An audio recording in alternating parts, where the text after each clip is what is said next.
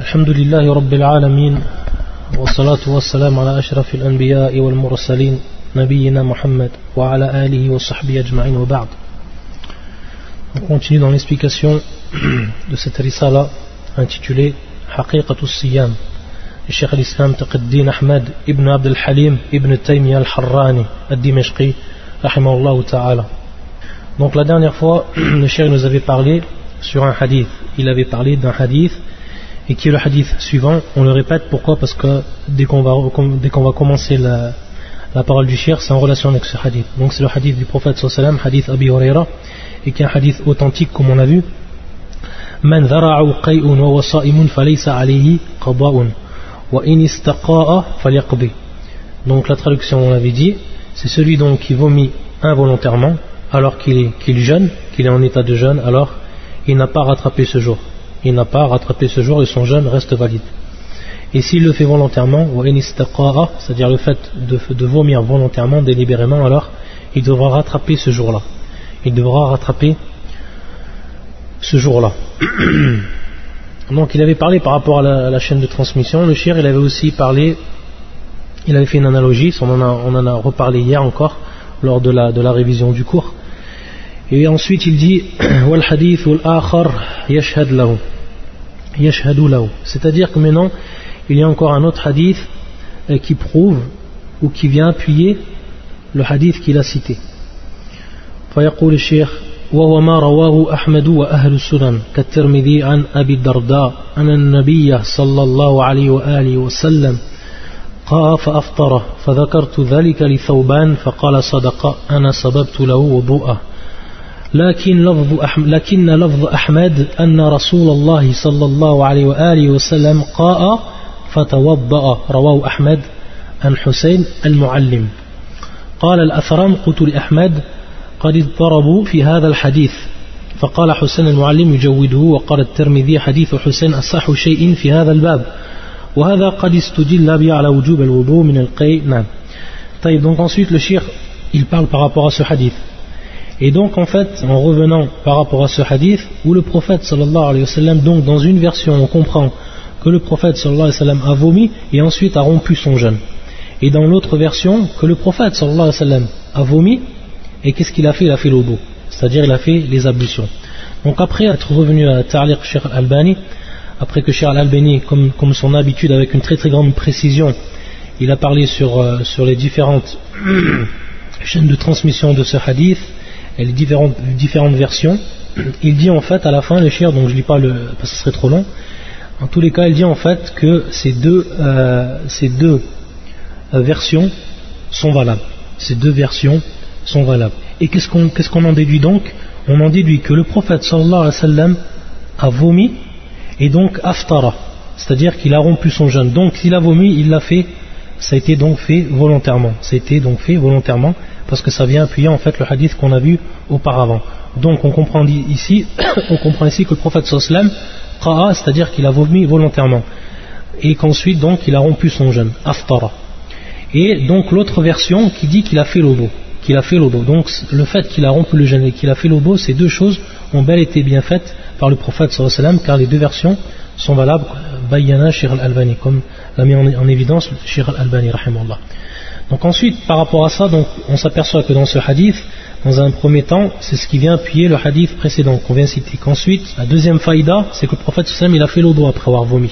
Donc qu'est-ce qu'il va nous dire à partir de là, le shir وهذا قد قد استدل به على وجوب الوضوء من القي ولا يدل على ذلك فإنه إذا أراد بالوضوء الوضوء الشرعي فليس فيه إلا أنه توضأ والفعل المجرد لا يدل على الوجوب بل يدل على أن الوضوء من ذلك مشروع فإذا قيل إنه مستحب كان فيه عمل بالحديث عمل بالحديث كان فيه عمل بالحديث طيب donc le shir en fait il dit ça c'est encore une faïda qu'il nous rapporte c'est un bénéfice en plus qu'il nous rapporte par rapport à ce hadith que certains savants ont dit en fait qu'il était obligatoire lorsque la personne vomit de quoi de faire l'odo bina'an ala al hadith c'est-à-dire en se, en se basant sur ce hadith ils ont dit que celui qui vomit, il devra faire l'obo, c'est-à-dire il devra, il devra faire ses ablutions. Taïb, et ensuite le cher va continuer sur ça. Donc par rapport à ça, il dit le cher, qu'est-ce qu'il nous dit? Ça, en fait, c'est une règle qu'il nous dit. c'est une règle qui est importante à comprendre, surtout quand on lit en fait euh, les hadiths du prophète, la sunna, et qu'on veut en fait comprendre euh, l'aspect argumentatif du, hadith. Il nous dit le shirk qu'en fait, ça ne veut pas dire cela. Que les savants qui ont dit cela, dans le hadith, il n'y a pas une preuve de cela. Et pourquoi?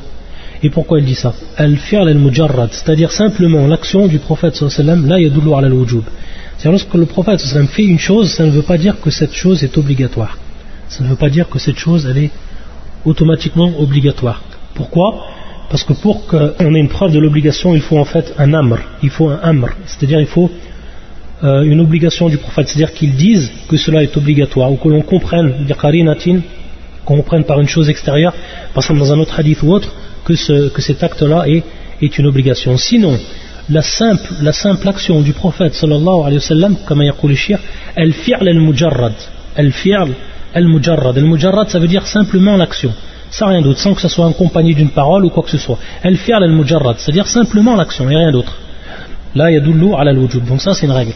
Là, yadullu ala al-wujub, c'est-à-dire que ça ne, ça n'indique pas l'obligation. Ça n'indique pas l'obligation. Comme en fait, c'est dans ce hadith. Pourquoi? Parce qu'on n'a pas un autre hadith qui nous est venu pour nous dire que celui qui, vomissait, il devait faire le beau. C'est-à-dire un ordre du prophète, sallallahu alayhi wa sallam. Non. Alors il dit dans un premier temps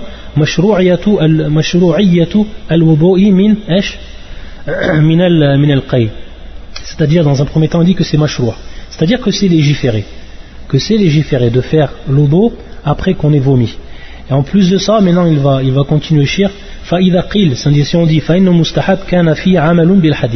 qu'est-ce qu'il veut dire par là? Il dit que si maintenant on dit que cela est même préférable alors on aura donc euh, mis en pratique ce hadith. Et c'est en fait, c'est réel. Pourquoi?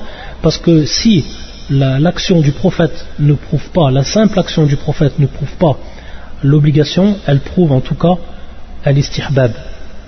Al-istihbab, c'est-à-dire elle prouve que, c'est recommandé de le faire. Que c'est recommandé de le faire. Pourquoi? Parce que le prophète sallam, il l'a fait. Et comme vous savez, bain al-wujub ou al-istihbab, il y a un C'est-à-dire qu'il a bien une différence entre la chose qui est obligatoire et la chose qui est surérogatoire. Ensuite, le shir, il va, donc, comme, je vous ai dit ça, il va falloir s'y habituer dans son livre. Dans son livre, et de, toute, de, façon générale, dans les écrits de shir, shir al-Islam, il faut s'habituer que le shir, il part sur un sujet, et ça va l'amener à parler d'un autre sujet. Donc, des moments, il rentre dans un autre sujet il rentre dans un autre sujet, comment on pourrait dire un sous-sujet. Et il revient ensuite au sujet et un essentiel, ou au sujet euh, précédent, le sujet dont il a commencé. Donc ça, il faut s'y habituer. On va le voir durant son livre qu'il va faire souvent ça. Mais le, bénéfice de cela, c'est qu'en fait, il va nous rapporter des ahkam, il va nous rapporter en fait d'autres lois qui ne sont pas directement liées à quoi Directement liées aux jeunes, mais qui nous sont euh, très profitables dans la vie de tous les jours parce que ce sont des, euh, des lois qui sont en relation avec l'adoration. طيب فيقول الشيخ وكذلك ما روي عن بعض الصحابة من الوضوء من دم الخارج ليس في شيء منه دليل على الوجوب بل يدل على الاستحباب وليس في الأدلة الشرعية ما يدل على وجوب ذلك كما قد بسط في موضعه. طيب donc le shir il nous dit maintenant وكذلك ما روي عن بعض الصحابة من الوضوء من الدم الخارج. C'est-à-dire que le shir il dit que lorsqu'il dit rouya c'est-à-dire qu'on a rapporté. Qu'on a rapporté de certains sahaba, qu'on a rapporté de certains compagnons le fait de faire l'odo lorsqu'en fait le, sang sortait. Lorsque le sang sortait, que ce soit par exemple euh, du, nez ou que ce soit par exemple d'une blessure. Euh, Mindam el kharij, c'est-à-dire le sang qui sort. Il nous dit le chien dans un premier temps, ça c'est en fait, c'est aussi une action des sahaba et ça ne veut pas dire que cela, que cela est obligatoire. Mais il nous dit, en revenant donc sur la règle qu'il a qu'il a dit, qu'il a cité précédemment, il nous a dit que Mujarrad al-Fi'l, même si c'est dans le cas d'un sahabi, sahabi, ou même min majmou' min sahaba c'est-à-dire d'un ensemble de sahaba, de compagnons, ça ne veut pas dire que c'est une obligation. Mais il dit, bal yadullu ala istihbab Ça voudrait plutôt dire que cela est donc recommandé. Par contre, maintenant, le ta'liq, ta'liq al-Shaykh al-Albani, il dit, la a'lamu shay'an yasihu fi dhalika an ahad min as-sahaba. C'est-à-dire que lui, donc le shir, il dit marouya, c'est-à-dire ce qui a été rapporté. Mais il ne dit pas que ça ne veut pas dire marouya à la sirat al-majul, ça ne veut pas dire en fait que ça c'est une expression qu'on dit souvent, ça ne veut pas dire que le, shir est sûr à 100% de l'authenticité de, ce qui a été dit. C'est pour ça que Shir al-Albani, donc ensuite, en note de bas de page, il dit qu'il ne connaît rien par rapport à cela qui est authentique, qui ne connaît rien par rapport à cela qui est authentique. C'est-à-dire le fait de faire l'odo lorsque le sang a coulé. Illa, illa, donc ça bien sûr l'istifna, illa, c'est-à-dire sauf Abdullah ibn Omar. C'est-à-dire qu'on a simplement, il dit donc qu'il ne connaît rien par rapport à ça des sahaba, mais il dit quand même qu'on a un hadith par rapport à Abdullah ibn Omar fi ru'af. Donc ru'af c'est simplement le fait de saigner l'écoulement du nez l'écoulement du nez, c'est-à-dire lorsqu'on saigne, le saignement du nez. il nous dit en fait qu'on a simplement un afar de Abdullah ibn Omar qui est rapporté par l'imam Malik fil Muwatta, qui est rapporté par l'imam Malik fil Muwatta. النافع أن عبد الله بن عمر كان إذا رعف انصرف فتوضأ ثم رجع فبنى ولم يتكلم فبنى ولم يتكلم طيب qu'est-ce que ça veut dire cet athar عن عمر بن عن عبد الله بن عمر رضي الله تعالى عنهما durant la prière lorsqu'il avait le nez lorsqu'il avait un, écoulement de sang, qu'est-ce qu'il faisait Insarafa, c'est-à-dire qu'il quittait la prière et il allait faire l'odo. Taïb. Et ensuite, thumma raja'a fabana walam yatakallam. C'est-à-dire qu'il ne parlait pas et qu'il reprenait sa prière d'où d'où il l'avait interrompu. C'est ce qu'on comprend dans le terme fabana. Fabana. Fabana donc c'est le fait de reprendre la prière d'où il l'avait d'où il l'avait interrompu. C'est-à-dire tout simplement qu'il n'a pas refait sa prière depuis le début. Et ça, en fait, c'est une preuve par rapport à cette, euh, on peut dire c'est une preuve par rapport à cette action de, de Abdullah ibn Omar que lui ne voyait pas que le fait euh, qu'il y ait un écoulement de sang durant la prière, ça, c'est-à-dire que ça annule la ça annule quoi? L'ablution. Pourquoi? Parce qu'il sur annulé l'ablution, automatiquement, il aurait fallu en fait qu'il qu'il refasse, son, euh, qu'il refasse la prière dès le début. Qu'il refasse la prière dès le début, alors que là, Abdullah ibn Omar, il a Fabana, c'est-à-dire qu'il a euh, continué sa prière d'où il s'était, d'où il l'avait interrompu. Donc c'est ce que nous rapporte Cheikh al-Albani par rapport à cela, par rapport à ce qu'il nous dit euh, Cheikh al-Islam ibn Taymiyyah en ce, qui concerne al-wudu min dam al-kharij. Taïb. Et ensuite il nous dit le chien donc il a, il a traité de ce sujet dans un autre vastement et amplement dans un autre passage. Comme قد بسط في موضعه. طيب. Ensuite il dit بل قد روى الدار قطني وغيره عن حميد عن أنس قال احتجم رسول الله صلى الله عليه وآله وسلم ولم يتوضأ ولم يزيد على غسل محاجمه ورواه ابن الجوزي في حجة المخالف ولم يضاعفه وعادته الجرح بما يمكن وعادته الجرح بما يمكن Il va nous rapporter en fait une action du prophète sallallahu alayhi wa sallam. Non, il nous rapporte donc un, un, hadith qui est rapporté par l'imam Adar al-Qutni, hadith de Anas. Parmi les compagnons, c'est Anas ibn Malik qui le rapporte, radiallahu ta'ala anhu. احتجم رسول الله صلى الله عليه وسلم ولم يتوضا ولم يزيد على donc qu'est-ce qu'il nous rapporte maintenant pour en fait contrer ceux qui disent que c'est obligatoire lorsqu'on lorsque le sang sort en fait du, du djism de façon générale c'est-à-dire du corps de façon générale il nous dit que le prophète sallallahu alayhi c'est-à-dire qu'il a pratiqué le hijama. C'est-à-dire qu'on a pratiqué sur lui le hijama. Donc automatiquement, le hijama, vous savez ce que c'est, on l'a déjà expliqué, c'est en fait le fait de, faire sortir du sang du corps. Et lorsque ce sang il est, il est sorti, euh, anas donc il rapporte la, le, al l'action du prophète sallam, il dit walam yatawadda. C'est-à-dire qu'il ne sait même pas, il n'a même pas fait l'odo par rapport à ça, walam yazid ala rusli mahajimi. C'est-à-dire qu'il n'a il pas fait plus que de quoi Que de laver les parties où on a fait la hijama sur son corps. Voilà, هذا الحديث donc Cheikh Al-Albani il, parle de, il parle par rapport à ce hadith que ce hadith n'est pas authentique il dit en fait que ce hadith n'est pas authentique il rapporte plusieurs euh, euh, plusieurs fois une chaîne de transmission et dans chaque chaîne de transmission il y a un bar suivant les, rapporteurs donc ça on rentre pas dans les détails simplement savoir que ce hadith qui est donc de Anas et qui est rapporté par l'imam Ad-Daraqutni que le fait que le prophète sallallahu a fait le hijama et il ne sait pas il n'a pas fait l'odo n'est pas authentique Ensuite, il dit Warawa ibn al-Jawzi fi al-mukhalif. Donc, ça, après, il va, parler par rapport à. Il va parler que ce livre est, également, est également rapporté par Ibn al-Jawzi dans un livre qui s'appelle Hujjatul Mukhalif. C'est-à-dire en fait qu'il veut dire que Ibn al-Jawzi, d'habitude, si un hadith qui est, euh, qui est daif, alors il n'hésite pas et il le met en évidence. C'est pour ça qu'il dit wa'adatu al-jarhu bima yumkin. C'est-à-dire que s'il peut rendre le hadith da'if, yajrah fi, fi sihat al-hadith, alors s'il si, est possible de le faire, alors il le fait. C'est ce que veut dire en fait le shir. Donc qu'est-ce qu'on comprend de ça? On pourrait comprendre en fait que le shir dit donc le fait qu'il n'a pas l'am ou le fait qu'il n'a pas rendu Baif, c'est-à-dire faible, alors on comprend que lui il le voit qu'il est authentique. Par rapport à cela, Charles Albani aussi il répond à ce que dit Charles Islam ibn Taymiyyah et ça ça rentre plutôt fi al-hadith. Al-hadith, c'est-à-dire qu'il dit que ça c'est pas en fait une règle, une règle continuelle de, de Ibn al-Jawzi.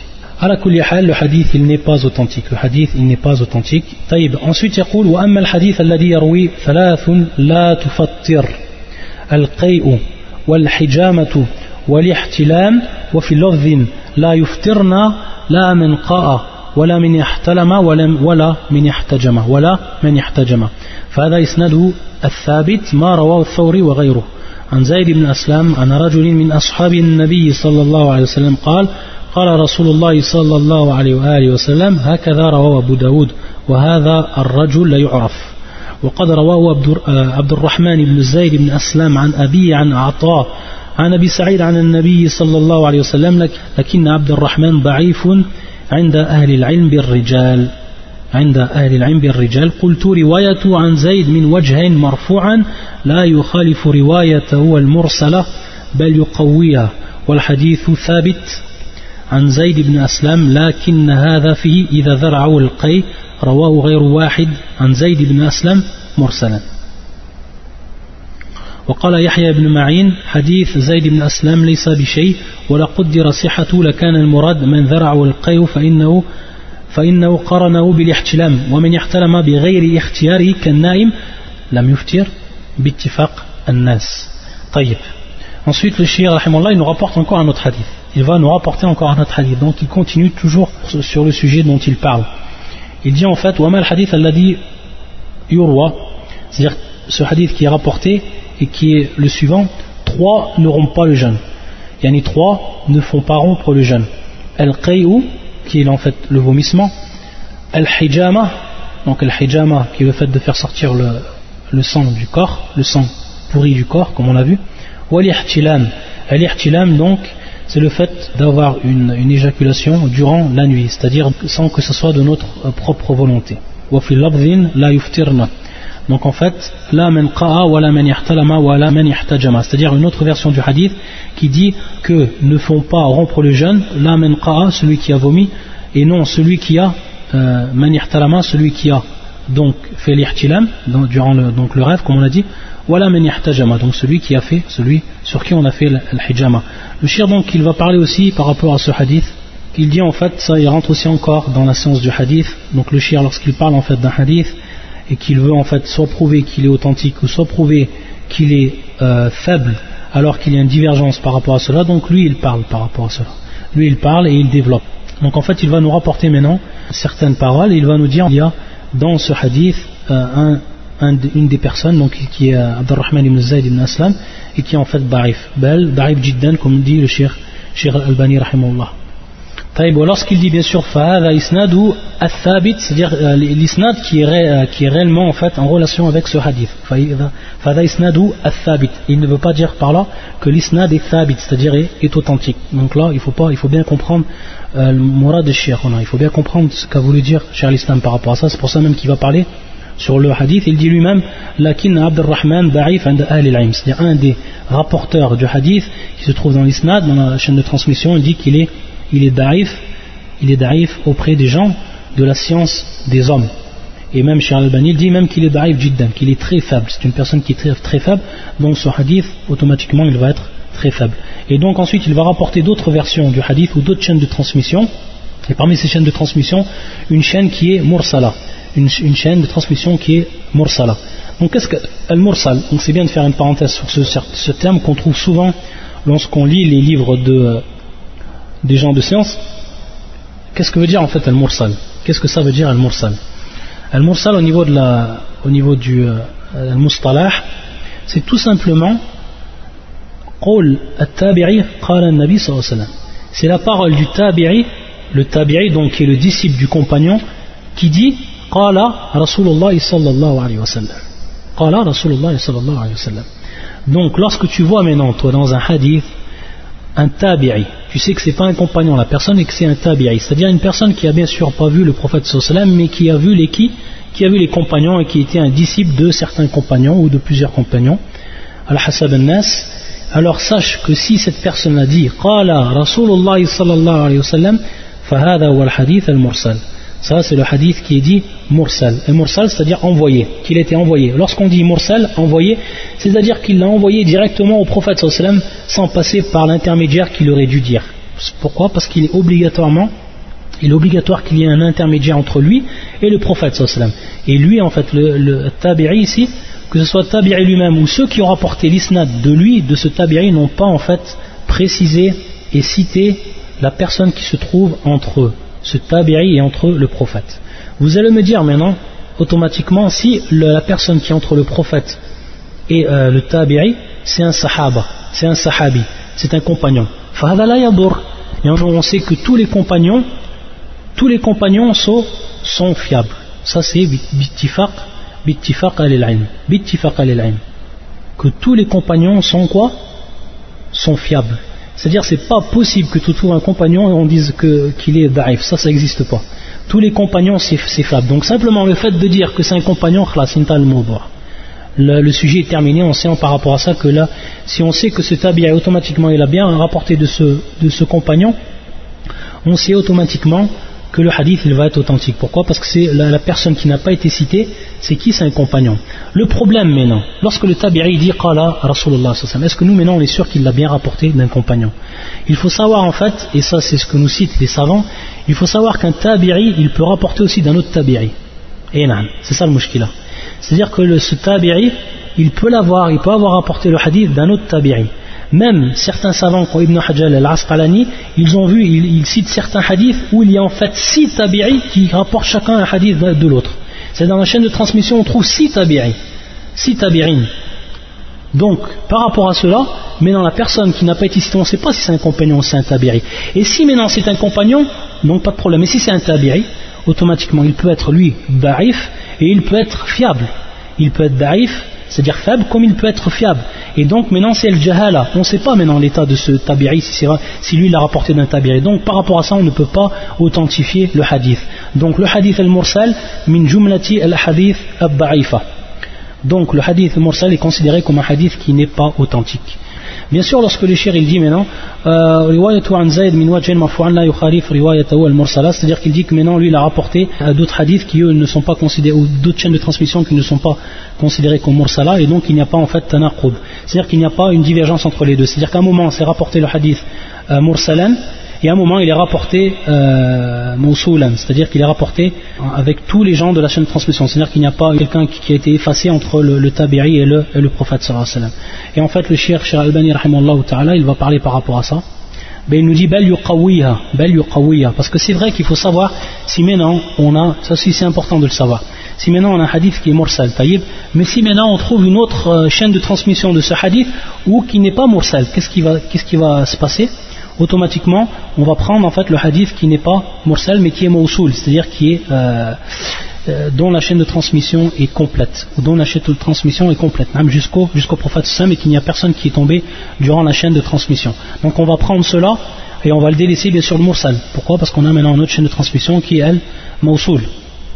Et il se peut même qu'il y a plusieurs euh, hadiths mursal, c'est-à-dire que la chaîne, il y a plusieurs chaînes de transmission qui sont toutes mursal. Et ça aussi, c'est quand l'imam Shafi'i, bien sûr on ne rentre pas dans les détails, que des moments, en fait, le mursal, ou les, hadiths euh, qui sont mursal, les mêmes chaînes de transmission, qu'il y en a plusieurs qui sont mursal, des moments, c'est-à-dire qu'elles se, renforcent les unes aux autres. La kulli lui dit, bal c'est-à-dire que cette chaîne de transmission vient en fait appuyer, vient renforcer celle qui est dite mursal, et le Shir Albani yu'aqib il dit non. le il voit que le hadith n'est pas authentique. Ça c'est bien de parler et d'expliquer pour savoir en fait comment les gens de, la science lorsqu'ils parlent d'un sujet ils rapportent plusieurs hadiths et qu'ils parlent sur ce hadith. Pourquoi? Parce que le hadith à rapporter il peut être en fait faible. Il doit en fait mettre cela en évidence. C'est-à-dire qu'il y a une autre version qui précise c'est-à-dire maintenant on va revenir au hadith qu'on a cité que celui qui, qui vomit involontairement il n'a pas rattrapé son jeûne et son jeûne est valable. طيب. Ensuite يقول ولو قدر صحته لكان المراد من ذرعه القيء فإنه قارنه بالاحتلام ومن يحتلم بغير اختياره كالنائم لا يفطر باتفاق الناس. Donc là il revient toujours au hadith, il dit si on disait que ce hadith était authentique, on voit que dans le hadith il y a en fait al-muqarana, c'est-à-dire il y a un parallèle qui est, qui est fait entre celui qui a ihtajama et celui qui est qui ihtalama. C'est-à-dire celui qui a fait l'ihtijam, celui qui a fait l'ihtajama, celui qui a fait l'ihtilam, celui qui a fait en fait euh, qui a eu une éjaculation durant le jour du mois du Ramadan, durant son sommeil, c'est-à-dire donirtiar, c'est-à-dire sans, sans sa volonté. Taïb. Donc maintenant il dit, et maintenant on fait un parallèle entre les deux, al-muqarana, entre le qay et l'ihtilam. Donc on voit que le qay, c'est-à-dire le vomissement, celui qui vomit involontairement, il n'a pas rattrapé le jeûne. Pareil pour celui qui. Le hadith qui est cité, c'est men qara, la men qara, la men ihtalama, wa la men. Et aussi l'ihtilam, c'est pareil. Donc on voit en fait le parallèle qui est entre les deux. C'est aussi un acte, ça qui est fait sans, sans la volonté de la personne. Donc c'est pareil que quoi El qay. Taïb. Donc c'est pour ça, Yahmi le shir, El qayuna ala adam ta'amud El qay. C'est-à-dire que le qayuna, le vomissement n'est pas volontaire. Ça c'est important à comprendre. Qu'est-ce qu'il va dire maintenant le shir? Yaqul wa amma hadith hijama. فإن فإما أن يكون منسوخا وإما أن يكون ناسخا. لحديث ابن عباس أنه احتجم وهو محرم صائم أيضا. ولعل فيه القيء إن كان متناولا للاستقاء هو أيضا منسوخ. وهذا يؤيد أن النهي عن الحجامة والمتأخر. فإنه إذا تعارض نصا ناقل. وباق الاستصحاب فالناقل هو الراجح في أنه الناسخ. ونسخ أحدهما يقوي نسخ قرينه طيب maintenant le cher il va rentrer un peu dans les détails il va falloir qu'on explique maintenant comme je vous ai dit au départ ça on avait déjà vu je vous ai dit que cher l'islam ibn Taymiyyah il voit que celui qui fait le hijama ben lui il voit cher l'islam ibn Taymiyyah que celui qui fait le hijama c'est-à-dire al-hajim celui qui pratique le hijama et le celui euh, sur qui est fait le hijama, tous les deux yafturun. C'est-à-dire que ces deux, en fait, ces deux personnes rompent le, rompent le jeûne. Le fait qu'ils ont fait le hijama, ils rompent le jeûne. C'est-à-dire la personne qui fait l'acte et la personne sur qui est fait l'acte. Et il se base par rapport à un hadith, et ce hadith, il est le suivant, lafdhu, aftara al-hajim wal-mahjum. Aftara al-hajim wal-mahjum. C'est-à-dire que al-hajim, celui qui fait l'action, de faire le hijama, yuftir, c'est-à-dire il rompt son jeûne. Ou le mahjum kadalik, celui sur qui il fait Et on a vu que le mahjum bima'na al-muhtajim. Dans les autres hadiths, on a vu que c'est ma'na al-muhtajim. Donc le mahjum ou le muhtajim, c'est les deux mêmes significations. Qu'est-ce qu'il dit en fait le shiach jumlatan? Et on va, je vous le dis d'abord le jumlatan, c'est-à-dire euh, en résumé, et ensuite on va détailler ce, qu'il dit parce que c'est intéressant. Il dit dans un premier temps, parce qu'on a vu maintenant, on a, vu qu'il a fait le muqarana, c'est-à-dire qu'il a fait une relation entre celui qui vomit, entre celui qui a une éducation durant Yaman Yahtalama, al-Yahtilam, et celui qui Yahtajama. Donc il fallait qu'il dise maintenant, cher al-Islam, que également celui qui fait l'Ihtijam, Yahtajama, c'est-à-dire que son, son jeûne n'est pas rompu. Et en fait, la parole de cher al-Islam, maintenant, il va apporter maintenant sa preuve, lui, pourquoi il dit que, bien au contraire, al-Hijama, ça fait, ça fait rompre le jeûne. Pourquoi Il nous dit, وَأَمَّا حَدِيث الْحِجَامَ إِمَّا أَنْ يَكُونْ مَنْسُوخًا وَإِمَّا أَنْ يَكُونْ نَاسِخًا Taïb. Al-Mansour, c'est celui qui est abrogé. C'est le hadith qui est abrogé. Donc il faut savoir, comme dans le Coran et comme dans les versets du Coran, euh, il y a également dans la sunna du prophète sallam des hadiths qui sont abrogés, des hadiths qui sont abrogeants. Comme on a des versets qui sont abrogés et des versets qui sont abrogeants. C'est pareil dans la sunna du prophète sallallahu alayhi wa, sallam. Donc maintenant le shir il va rentrer maintenant dans ce sujet. Parce qu'on va voir qu'il y a en fait des hadiths qui nous prouvent que le prophète a pratiqué le hijama, il n'a pas rompu son jeûne. Il a pratiqué délibérément son, le, comment le hijama, alors qu'il était en état de quoi? De siyam. Il était en état de siyam. Et que personne n'a rapporté que le prophète sallam avait rompu son jeûne par rapport à ça. Là, on va, on va, on va reparler de cette masala. Et en fait, le shir après, beaucoup plus loin dans son livre, va encore revenir sur cela il va encore revenir, il va encore parler par rapport à la hijama. Pourquoi en fait il va insister beaucoup sur cela? Parce qu'il faut savoir en fait, pratiquement tous les savants disent que al-hijama, la plupart des savants, même al-jumhur, disent que al-hijama ne fait pas rompre le jeûne. Ceux qui disent que al-hijama fait rompre le jeûne, c'est madhab al-hanabila. C'est madhab al-hanabila, c'est-à-dire le, madhab des hanbalites Et euh, c'est la parole, c'est l'avis de, de l'imam Ahmed, rahimallahu ta'ala. يقولون هذا من مفردات l'imam Ahmed. من مفردات l'imam Ahmed. C'est-à-dire que l'imam Ahmed s'est détaché des autres par rapport à cet avis-là dans la jurisprudence. Et lui, Charles Islam ibn Taymiyyah, il voit en fait que euh, la vérité, euh, que le al-haq, ou plutôt que le sawab on dit pas le haq, parce que ça veut dire que le reste c'est batil, on dit bien un sawab. Ça c'est une différence à, faire. Lorsqu'on parle de haq ou batil, c'est-à-dire qu'on euh, dit on a que vérité et ce qui est faux. Et là, en ce qui est de, la jurisprudence, et surtout dans cette question-là, on ne dit pas ça, on dit as-sawab, on dit as-sawab, c'est-à-dire ce qui est euh, juste, ce qui est juste. Ou on dit ar-rajih, ce qui est le plus fort ce qui est le plus fort. Ceci, c'est des termes qu'il faut prendre avec mesure. Donc en fait, as-sawab ou ar-rajih, il voit le shir à l'islam ibn Taymiyyah que celui qui fait le hijama, euh, yuftir, c'est-à-dire qu'il rompt son jeûne. Maintenant, il nous dit qu'on a deux hadiths. On a deux hadiths. Donc le premier hadith, celui qu'on a dit. Aftar al-Hajim wal Mahjoum. Taïb Et le deuxième hadith, c'est le hadith d'Ibn Abbas qui se trouve au al-Bukhari. Lui, il le rapporte de cette façon, Cheikh al-Islam. Annahu yahtajama wa wa muhrimun sa'imun. Annahu wa wa. Euh, Qu'est-ce qu'on comprend maintenant de ce hadith? Euh, de la façon dont nous le rapporte cher l'islam ibn Taymiyyah, on va comprendre en fait que le prophète lorsqu'il a fait le hijama, non seulement il était en état de jeûne, mais il était aussi muhrim il était aussi muhrim, c'est-à-dire qu'il était en état d'ihram, il était en état de sacralisation. Il était en état de sacralisation. Et là, en fait, par rapport à ça, Cheikh euh, Al-Albani, Cheikh Al-Albani, il va préciser en fait que cette love n'est pas ainsi. C'est-à-dire que dans Sahih, il y a une fois qu'elle est différente. C'est-à-dire que le Nabi sallam yahtajama wa muhrim et l'autre hadith anna yahtajama wa sa'im. C'est-à-dire ici qu'il n'y a pas la jonction entre l'ihram entre l'ihram siyam, c'est-à-dire entre la sacralisation et le jeûne, mais que les, le hadith ont été rapportés de deux façons différentes. C'est-à-dire qu'à un moment, le prophète sallam a fait le hijama alors qu'il était muhrim, et à un autre moment, il l'a fait alors qu'il était saim. Il l'a pas fait, donc ça c'est pas une preuve, comme le dit le shir, comme il, rapporte le, hadith, et qui n'est pas ainsi en fait, lorsqu'on revient maintenant Sahih al-Bukhari, comme nous l'explique Sheikh al-Albani, ta'ala, on voit en fait que le prophète sallam a fait les deux actions de façon différente, c'est-à-dire pas en même temps. Taïb. Et cette love, muhrim, on va le voir plus tard. Pourquoi le shir en fait il l'a cité? Il l'a cité parce que ça, ça va être quelque chose qui va être, euh, comment dire, un dalil pour lui.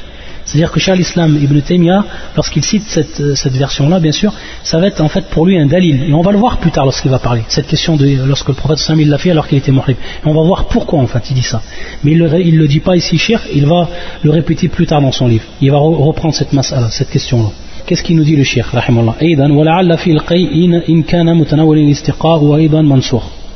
C'est-à-dire qu'aussi dans le hadith, donc il parle toujours du hadith des trois qui font, qui font rompre le jeûne. Donc il dit Al-Qay c'est aussi Mansour. Al-Qay, Mansour. C'est-à-dire Al-Qay, le fait de vomir, que ce soit volontairement ou involontairement, ça va être Mansour, c'est-à-dire abrogé. Par quoi? Par l'autre hadith qu'on a vu du prophète Sam qui, dit que c'est-à-dire qu'il ne devra pas faire un, celui qui, qui, vomit involontairement ne devra pas faire quoi?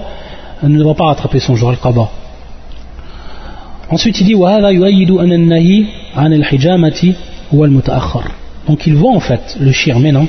On est toujours dans, dans ce qui est de l'abroger l'abrogeant il voit en fait que le nahi que l'interdiction du prophète sallam, il l'appelle comme ça, lui il voit le nahi.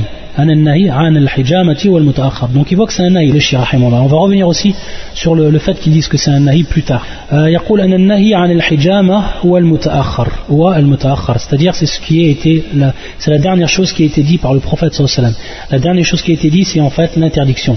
C'est-à-dire le fait, et lorsqu'il dit un nahi, il veut dire par là le fait que l'on ne doit pas faire le hijama lorsqu'on est en état de siyam. Pourquoi Parce que sinon, ça va quoi Ça va nous faire rompre notre, notre jeûne. Ensuite, il dit, et ça aussi c'est une règle qui va le dire, فَإِنَّهُ إِذَا تَعَارَضَ نَصًّا فَإِنَّهُ إِذَا تَعَارَضَ نَصًّا Ta'arub, c'est-à-dire qu'il y a une, qu'elles sont contradictoires. S'il y a en fait, et lorsqu'on a dit le terme nassan, nassan, c'est-à-dire deux nas, deux nas, et on a vu que le nas, c'est bien sûr soit un verset du Coran, soit un hadith du prophète. Ça, on a vu, premier quoi. Et ici, c'est le hadith. C'est ici, c'est le hadith. Il nous dit lorsque deux, deux nas sont quoi? Sont en contradiction. Bien sûr, lorsqu'on dit contradiction, nous maintenant, lorsqu'on dit contradiction, si en fait la contradiction, c'est nous, dans notre femme, c'est dans notre compréhension, on voit en fait que ces deux hadiths sont euh, contradictoires. Mais en vérité, il n'y a pas de contradiction, bien sûr. Sinon, ça voudrait dire qu'il y aurait des contradictions au niveau de la, euh, religion. Bien sûr que non. Nous, quand on dit « ida ta'arada » par rapport à nous, c'est-à-dire de notre point de vue nahnu, c'est ce qu'on voit, nous. On voit dans un premier temps qu'il y a en fait une contradiction. Mais ensuite, en étudiant, en étudiant le, sujet, on s'aperçoit en fait qu'il n'y a pas de contradiction. Soit que c'est min bab al-am ou al-khas, on pourra le voir dans le usul, min bab al-am ou al-khas, ou min bab al-mutlaq ou al-muqayyad, ou min bab al-nasir ou al-mansour, comme c'est le cas ici. Min bab al-nasir ou al-mansour, comme c'est le cas ici. Donc en fait, en réalité, il n'y a pas de contradiction, mais par rapport à nous, à notre vue à nous, c'est une contradiction. Donc on va essayer maintenant de comprendre ces deux, ces deux sujets ou ces deux hadiths. فيقول فإنه إذا تعارض نصان ناقل وباق على على الاستصحاب على الاستصحاب بالصد. Donc en fait, qu'est-ce qu'il nous dit Il nous dit إذا تعارض نصان ناقل وباق Yani naqil, c'est ce qui va en fait changer d'un hukm à un autre. C'est ce qui va faire changer le, le, le hukm, la loi d'une chose, à une autre loi. Wal baqi, c'est ce qui fait, c'est ce qui reste en fait euh, suivant le même hukm. C'est pour ça يقول على الاستصحاب. والاستسحاب هنا بمعنى الأصل على الأصل وباق على الأصل. Donc معنى هذه الكلمة c'est معنى باق على الأصل. باق على الأصل. الاستصحاب باق على الأصل. C'est-à-dire qu'il est qu'il reste à l'origine, qu'il reste à l'origine. Ensuite, il nous dit Fannaqil, c'est-à-dire celui qui fait celui qui fait changer le hukm à un autre hukm, la chose qui va faire changer le, hukm, c'est-à-dire d'une loi à une autre loi, qu'est-ce qui se passe? C'est lui donc qui va venir abroger. C'est lui maintenant qui va venir abroger. il va revenir il va nous dire en fait, bien sûr, toujours au hadith, les trois qui font, euh, qui font euh, rompre le jeûne. C'est-à-dire que si cela, si cela euh, cela a été abrogé, alors l'autre aussi a été abrogé. C'est-à-dire que l'autre aussi a été abrogé. C'est-à-dire c'est-à-dire il veut dire al-qay wa Il veut dire al-qay et kadalik al-ihtilam. Mais il veut dire en fait ici, donc c'est les deux choses qui ont été citées. Mais plutôt ce serait nam al-qay. Euh, parce qu'on a vu en fait que ça c'était mansour. Le fait que de vomir que ce soit délibérément involontairement et qu'on dise que cela fasse rompre le jeûne ça a été par le hadith qu'on a vu donc al-khulasa le shir à partir de là et en rapportant en fait ces, bases que lui il établit il dit en fait que le nasir c'est quoi? Qu'est-ce que ça veut dire? Ça veut dire que le, le, le hukm al-asli, c'est-à-dire la loi originelle par rapport à celui qui fait le hijama durant le mois du ramadan, durant la journée du ramadan, c'est qu'il ne quoi C'est qu'il la yuftir. Comme on le voit dans le hadith Ibn Abbas, أنه احتجم وهو محرم صائم أو أنه احتجم على الأصح يعني كما قرر الشيخ الألباني أنه محتجم وهو صائم ça c'est l'asl ça c'est l'asl طيب c'est al-istishab ça c'est al-istishab ça c'est l'asl que la personne qui fait le hijama, automatiquement, elle ne rompt pas son jeûne. Ensuite, euh, il nous dit Lakin al-naqil, naqil wa raji fi annahu al-nasir. Wa naqiluna, c'est donc le deuxième hadith qu'on a cité Aftar al-hajim wal-mahjoum. Aftar al-hajim wal-mahjoum. Euh, celui qui fait le hijama ou celui sur qui il fait le hijama, alors il rompt en fait son jeûne. Donc il dit que ça, c'est le naqil. C'est celui qui va changer le hukm al-asli, que la personne qui va qui va donc maintenant faire le hijama, il va faire rompre en fait son jeûne. Donc j'espère que vous avez compris que le naqil c'était le hadith, que le naqil ici c'était le hadith aftar al-hajim al mahjum al al as c'était quoi? C'était euh, annahu ihtajama wa wasaim, ihtajama wa wasaim. Ensuite lorsqu'il dit fannaqil wa raji' fi annahu al-nasir, donc il est celui qui abroge, celui qui a abrogé, donc c'est le hadith d'Ibn Abbas, d'après la vie de Cheikh Islam ibn Taymiyyah, qui est en fait abrogé par le hadith aftar al-hajim al mahjum. نعم l'interdiction est venue après نعم والناقل الناقل هو الذي نقل الحكم إلى حكم آخر وهو إيش حديث أفطر الحاجم والمحجوم كما هو طيب on reviendra après dans les questions s'il y a des questions à la fin du cours بارك الله فيكم طيب on va terminer en fait ce que dit le cheikh إن شاء الله وأما من استمنى فأنزل فإنه يفطر ولفظ الاحتلام إنما يطلق على من احتلم في منامه Donc ensuite, alors il y avait aussi l'offre d'al-ihtilam dans le hadith qu'il a cité, le shir, au tout départ, il nous a dit donc que celui qui donc manistamna, celui donc qui fait, qui fait sortir le sperme, qu'est-ce qui se passe? Il dit donc marna aussi ici le terme istamna c'est-à-dire celui qui fait volontairement comme par exemple la pratique de la masturbation. Donc ça en fait ça fait ça fait rompre le jeûne ça fait rompre le jeûne ensuite il dit lafdhu lihtilam amma lafdhu lihtilam yani lafdhu lihtilam inma yutlaq ala man ihtalama fi manamihi Qu'est-ce qu'il dit par là Le terme al-ihtilam, on l'emploie de façon générale pour dire manihtalama fi manami, c'est-à-dire celui dont le sperme sort durant quoi Durant son manam, c'est-à-dire durant sa nuit, durant la nuit, lorsqu'il dort en fait. Donc automatiquement c'est involontaire. Laissa alayhi qaba. Il n'a pas en fait à rattraper son jour. Al-ihtilam, al-ihtilam. Ensuite, وقد ظن طائفة أن القياس أن أن لا يفتر شيء من الخارج وأن المستقيء إنما أفطر لأنه مظنة رجوع بعض الطعام. وقالوا إن فطر الحائض على خلاف القياس. وقد بسطنا في الأصول أنه ليس في الشريعة شيء على خلاف القياس الصحيح. Donc le chien continue son explication. فيقول Ils disent en fait, certains savants, qu'est-ce qu'ils disent Certains savants, donc ça c'est un avis qu'ils nous donnent. On voit que Cheikh l'Islam, de toute manière, dans ses livres, il donne plusieurs avis. Et en fait là on va voir un corps qui va nous rapporter une parole et qui est bien sûr en relation avec ce que l'on dit. Et ça c'est une règle chez certains savants. Et lui en fait, yunaqish, c'est-à-dire wayarud adil qa'ida, c'est-à-dire qu'il refute cette règle-là. يقول وقد ظن طائفة أن القياس أن لا يفتر شيء من الخارج. C'est-à-dire, qu'est-ce qu'ils disent eux ces gens-là Ta'ifatun, c'est-à-dire c'est un groupe de savants, un groupe de gens, ils disent que al-qiyas, donc ça c'est l'analogie. On va revenir sur ce thème al-qiyas, parce que c'est vrai que le shir, il parle beaucoup du qiyas, et on va, inshallah, le prochain cours, le prochain cours, inshallah, on va expliquer qu'est-ce qu'est le. On va donner sa définition et l'expliquer, parce que tout le long du livre, en fait, le shir, il revient beaucoup, euh, fi masalat al-qiyas qui est une analogie. Il dit l'analogie chez, certaines personnes, donc c'est une analogie qui est faite, que là, là yuftir, que rien en fait ne fait rompre le jeûne de ce qui sort de l'homme. Et donc ce qui fait simplement rompre le jeûne, c'est ce qui rentre chez l'homme. C'est ce qui rentre dans le corps de l'homme en fait. Par contre, ce qui sort du corps de l'homme, ça c'est un qiyas, une analogie, ça fait pas la, yuftir.